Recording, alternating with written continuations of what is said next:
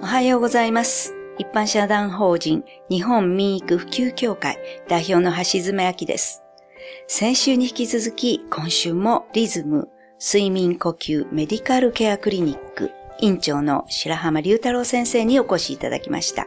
白浜先生、どうぞよろしくお願いいたします。おはようございます。よろしくお願いいたします。先週は睡眠のことでメラトニンというホルモンの話、また免疫の話などを伺いましたけれども、今週も引き続き睡眠とホルモンという関係についてお伺いしたいと思います。はい。我々のですね、睡眠というもの、様々な活動ですね、これはまあホルモンで成り立っているし、睡眠中というのはですね、逆にまあ様々なホルモンが作られているというふうに言っていただいていいかなと思います。で、まずその睡眠に関してですね、いくつか最近よくまあ聞くホルモンの名前を挙げさせていただきますと、メラトニンとかですね、コルチゾールとか、オレキシンとかっていうものがあるんですね。いくつもの複雑なですね、経路でそれぞれのホルモンは働いてますけれども、メラトニンというのは睡眠を安定させる、そして深く眠るためには非常にこう必要なホルモンだということができると思います。はい。実はそのメラトニンなんですけれども、いくつかですね、メラトニンが夜作られて働いていくために大事なこうステップがありまして、はい。まず一つはですね、メラトニンの材料を体に入れる必要があると。はい。で、これは、じゃあ眠るためのホルモンだから夜食事を気をつければいいんじゃないかということなんですけど、はい。実はですね、朝ごはんを気をつける必要があるということなんですね。そうですか。随分時間を前にそうなんですちゃうんですね。はい。実はですね、メラトニンという物質は朝ごはんのタイミング、だいたいトリプトファンとかですね、はいいくつもの必要なその栄養素があるんですけれども、はい。それを朝ごはんに食べることによって、だいたい14時間から16時間後ぐらいにですね、きちっと働いてくると。しかもですね、えいきなりこうメラトニンができるわけではなくてですね、はい。セロトニンっていうこうホルモンに一旦変わって、はい。で、それが夜間帯になってくるとメラトニンというものに変わってですね、働き出すと。なので、実はそのセロトニンというホルモンは何かというとですね、これはまあ幸せホルモンとかよく言われるんですけれども、働きが落ちてきてしまうとはい、気分がこう、鬱っぽくなってしまうとかですね、はい。あー活動的じゃなくなってしまうと。はい。逆にきちっとこう、働いてますとね、そういうセロトニンというものが働いてると、日中も、あの、元気よく活動ができるはい。ということになります。はい。で、朝ごはんにですね、そのトリプトファンというものをきちっと取る必要があるんですが、はい。トリプトファンって何に入ってるのというとですね、はい簡単に言うとお味噌汁とかですね、はい。そういう和食にですね、はいあの、多く含まれていると。ああ、これはタンパク質。タンパク質の、はいまあ、ある一つなんですけれども、基本的にはもう、いくつもの食材の中に入って含まれているんですけれども、まあ、積極的に取っていくっていうことが、睡眠に関しては、結果、こう、質が良くなっていく。メラトニンの働きが良くなって、質が良くなっていくっていうことが、まあ、一つ言えると思うんですね。そうすると朝抜いちゃうとか、コーヒーしか飲まないっていうのは良くないですね。そうですね。はい。実はですね、アメリカの高校生をターゲットとした研究がありまして、はい。睡眠時間が短い、長い、何時に寝てるかどうかっていうものと、成績がどう関係するかとはい。いうふうな、まあ、スタディ、研究があります。で、これはもう皆さんが想像される通りですね、睡眠時間が短い方が成績が悪いし、はい遅く寝てる方がですね、成績が悪いとはい。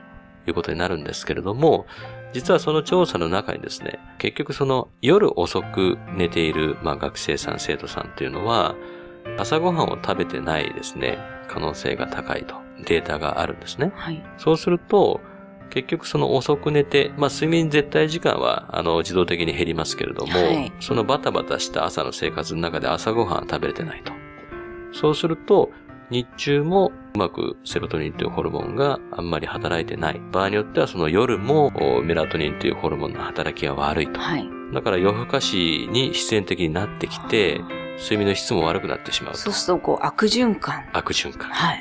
で、実はそのメラトニンというあのホルモンはですね、人間にとっては、まあ外日リズムというですね、体内時計の調整機能を持ってますから、はい。きちっと働いていればですね、え夕方夜になって眠くなってくると、え。はい。ただきちっと働いてないとですね、はいい、つまで経っても眠くならないと。はい。で、だんだんだんだんこうリズムがずれていってですね、夜中になっても眠くならないし、朝起きれないというですね、まあそういうふうなことにもつながっていく可能性があるということで、まあ、きちっとですね、はい。まあ、ホルモンをこう味方につけてですね、はい自然にこう、メラトニンというホルモンを働かせて夜眠ることができれば、結果、まあ、いろいろいい影響が出てくるというふうに言えるんじゃないかなと思いますけどね。はい。わかりました。ありがとうございます。では、この続きの話は来週またよろしくお願いいたします。本日は先生、ありがとうございました。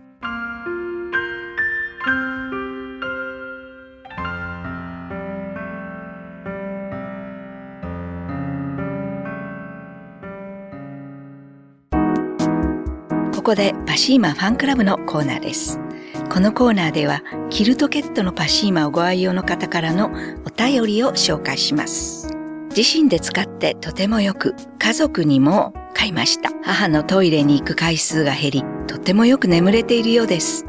本当に良いものに出会いました。お便りありがとうございます。パシーマの社長、架橋さんからは、トイレに行く回数が減り、よく眠れているようです。そういう声をよく聞きます。高齢者へのギフトにおすすめできます。というコメントをいただきました。次のお便りです。もともと自分でキルトケットを使っていましたが、今年6月に息子を出産し、ぜひ子供にも使わせたいと思い、息子にベビーキルトケット2枚とアセトリー枕とチャイルドシートパッドを購入しました。他のガーゼのブランケットを使ってみましたが、赤ちゃんの手にたくさん糸くずなどがついてしまいました。パシーマのキルトケットはそういうことがないので安心して使えます。お便りありがとうございます。パシーマの社長、架橋さんからは、他のガーゼのブランケットでは赤ちゃんの手に糸くずなどがつきますが、パシーマはそういうことがないので安心して使えます。